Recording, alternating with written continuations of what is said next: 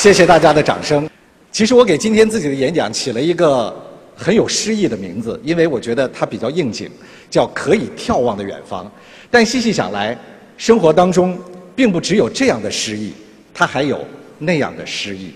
一个是诗歌的诗，一个是失败的诗，两者相加，恐怕才可以称之为真实的一种生活。对我个人来说，我认为我的职业生涯当中。最大的一次选择，其实是在悄无声息当中就来到我的面前的。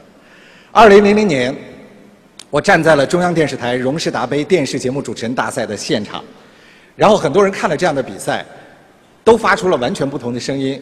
有人说：“你太棒了，你非常有勇气，敢于挑战自我。”也有一些跟我特别熟悉的朋友说：“哎，你图个啥呀？”你在厦门电视台已经是一哥了，当然这是所谓的一哥哈，打一个引号，功成名就了，而且也成为了频道的一个领导者。万一你到央视的舞台上去比赛拿不到好成绩，你有什么样的脸面回家见江东父老？说实话，我也是一个普通的人，我也有过这样的虚荣心，甚至是忐忑。我也想过说，万一我演砸了的话，我该怎么办？于是我选择了最轻松的一个答案，告诉他们。我图个乐，但事实上，当你站在一个那么大的演播厅，你从来没有去过的演播厅，在一个完全陌生的环境和特别紧张的氛围当中进行比赛，我想，你感受到的不是乐，而是一种无以言传的压力。我现在已经不记得我是如何如履薄冰地闯过了一关又一关，只是记住了我在最后那一刻跟自己的很多小伙伴。包括了撒贝宁啊，包括了刘芳菲啊等等大家熟悉的主持人，站在了最后的领奖台上。我接到了来自中央电视台的一个电话，他自我介绍说我是对话栏目的一位工作人员，然后问我说，你愿不愿意来对话试一试？因为我们在比赛当中看到了你，觉得你的气质、你的表现非常符合我们的节目需求。其实，在懵懵懂懂当中，我就飞去了北京。我知道，其实我需要的。不是在央视的一个工作机会，而是我需要在一个更大的平台上，来检醒自己，来提高自己。于是我到了北京，我见到了对话当中的第一个嘉宾。这位嘉宾的名字叫韩寒，他是很多人心目当中的年轻偶像，但那个时候是作为一个有争议的人进入到对话的演播厅的。我心想，这样的一个平台，其实是我在厦门没有办法接触到的。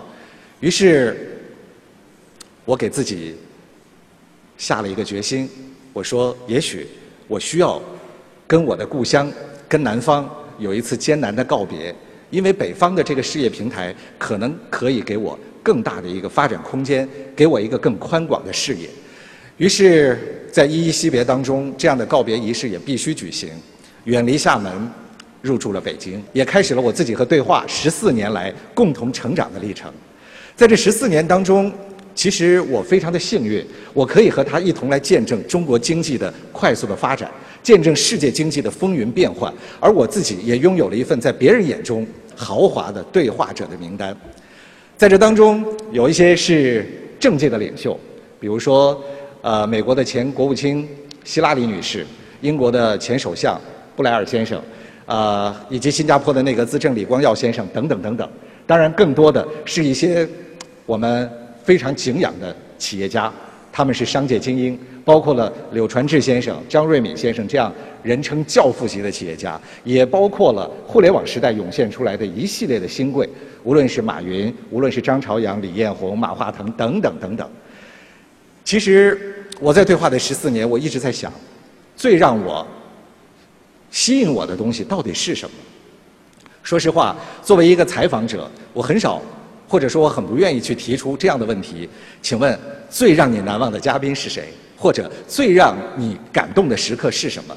但是我还是在内心认真的问了自己，在对话这十四年，你最看重的是什么？我觉得对我来说，不是江湖上传言的大官、大款和大腕，这是对话的嘉宾的重要组成，而是我可以近距离的来倾听嘉宾的心声。其实，在南方这片热土上涌现了非常多优秀的企业家，他们当中的很多人是我非常敬仰的对象。举一个例子吧，王石，他是一个有着非常好的战略谋略的企业家。他人生最高峰并不是从深圳退下来登上了八千八百四十八的珠峰，而是有一座又一座险象环生的高峰等着他去征服。比如说，到哈佛大学的游学。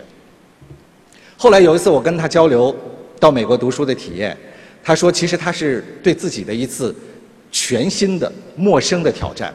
而且他的内心也有很多的惶恐，很多的胆怯，很多的担心。你会发现，其实他也对陌生的未来、对遥远的远方也有着担心。但是后来到了不得不去的时候，他还是坚定了自己的决心。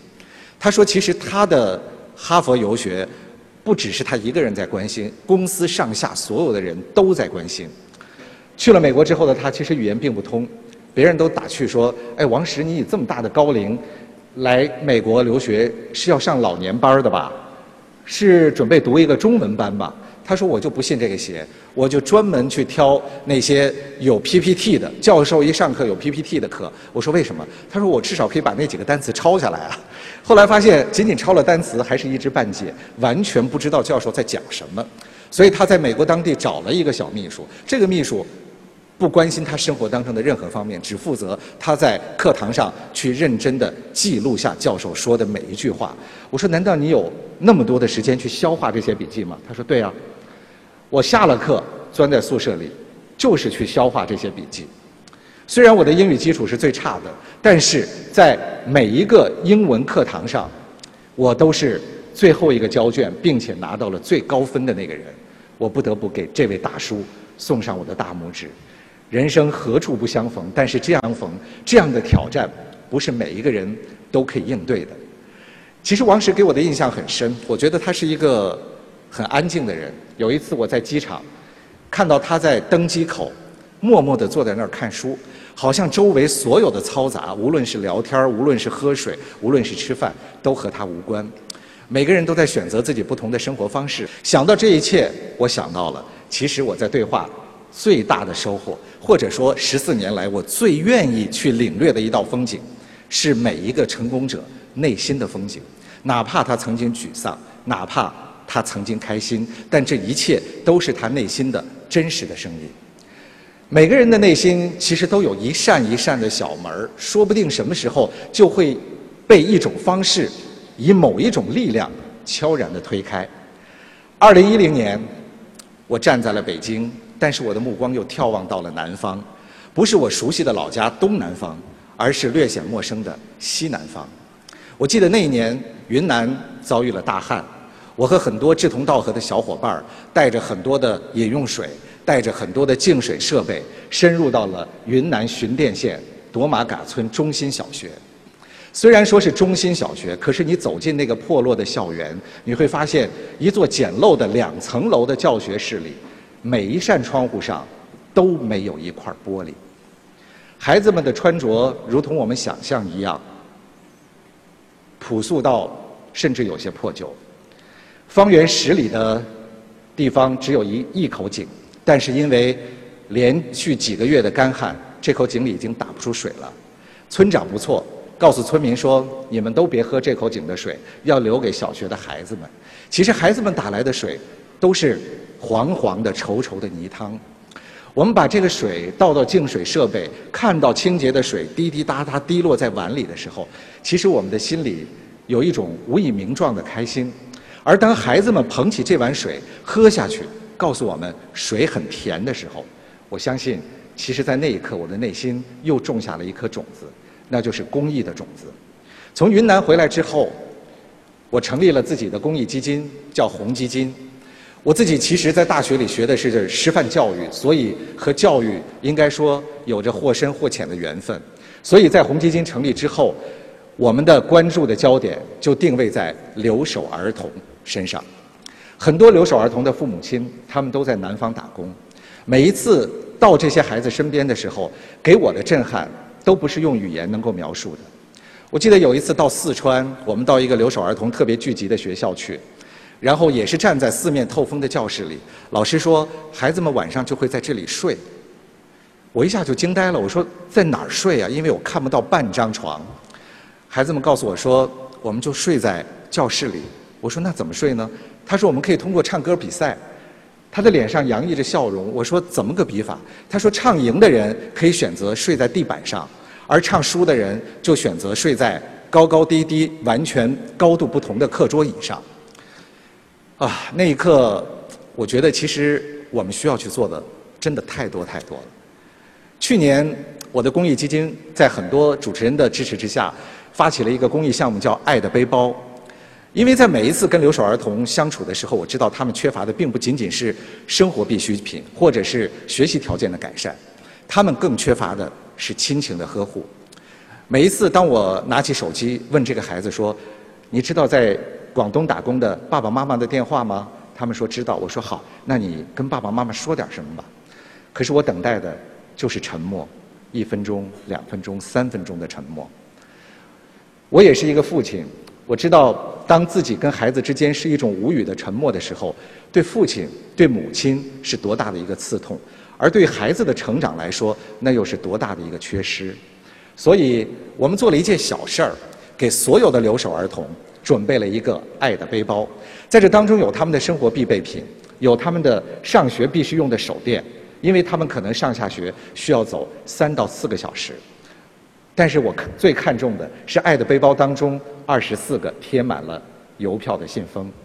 我希望孩子们每个月可以跟自己的父母写一封信，而自己的爸爸妈妈如果打工很忙的话，这个已经贴好了邮票的信封也可以让你从遥远的他乡传递出你对孩子的这份关心。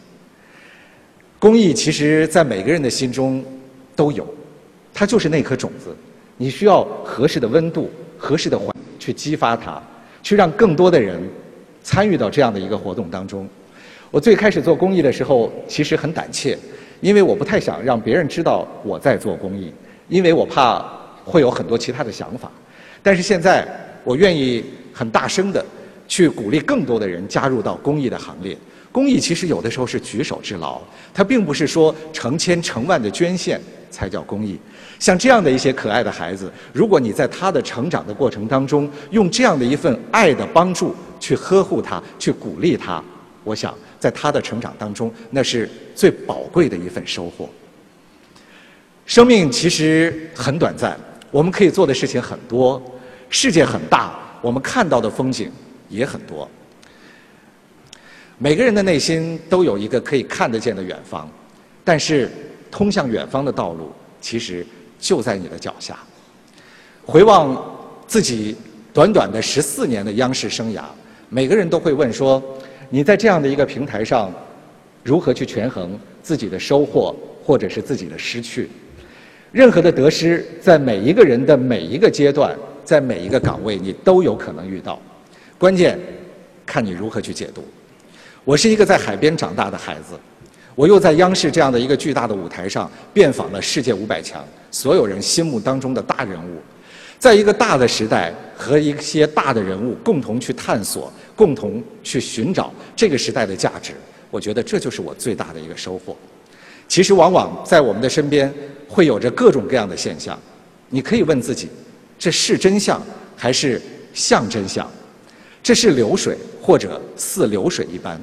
有的时候，答案不取决于这个时代，而取决于在时代当中的你我如何去感知。